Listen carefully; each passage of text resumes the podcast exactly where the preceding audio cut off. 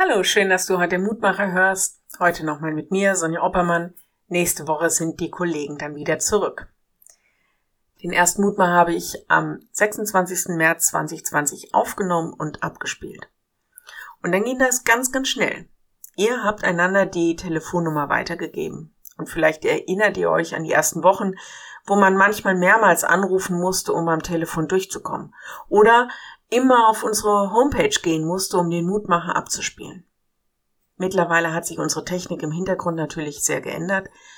Was sich nicht geändert hat, ist, dass der Mutmacher davon lebt, dass ihr als Hörer, als Mutmachergemeinde anderen davon erzählt und es ihnen in Erinnerung ruft, dass es diese kurze Andacht gibt, egal wo jemand ist, also geografisch, aber auch in Bezug auf die Lebenssituation.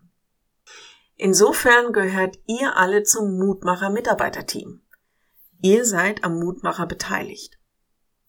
Das ist natürlich ein Bild davon, wie es überhaupt unter Christen funktioniert.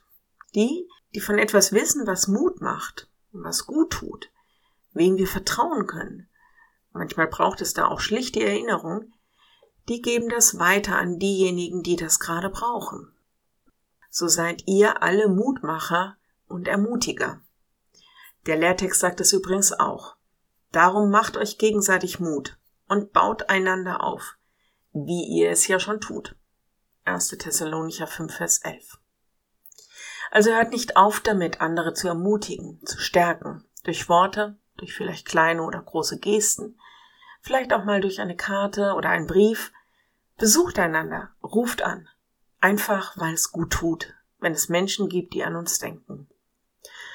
Übrigens, das ist auch ein Werk des Heiligen Geistes, denn er ist der Paraklet, das bedeutet der Tröster, der Ermutiger, der Ermahner auch manchmal. Insofern lasst den Heiligen Geist reichlich unter euch wohnen und wahrscheinlich werdet ihr, so wie ich, beziehungsweise wir als Fahrteam, Rückmeldung und Segen zurückbekommen.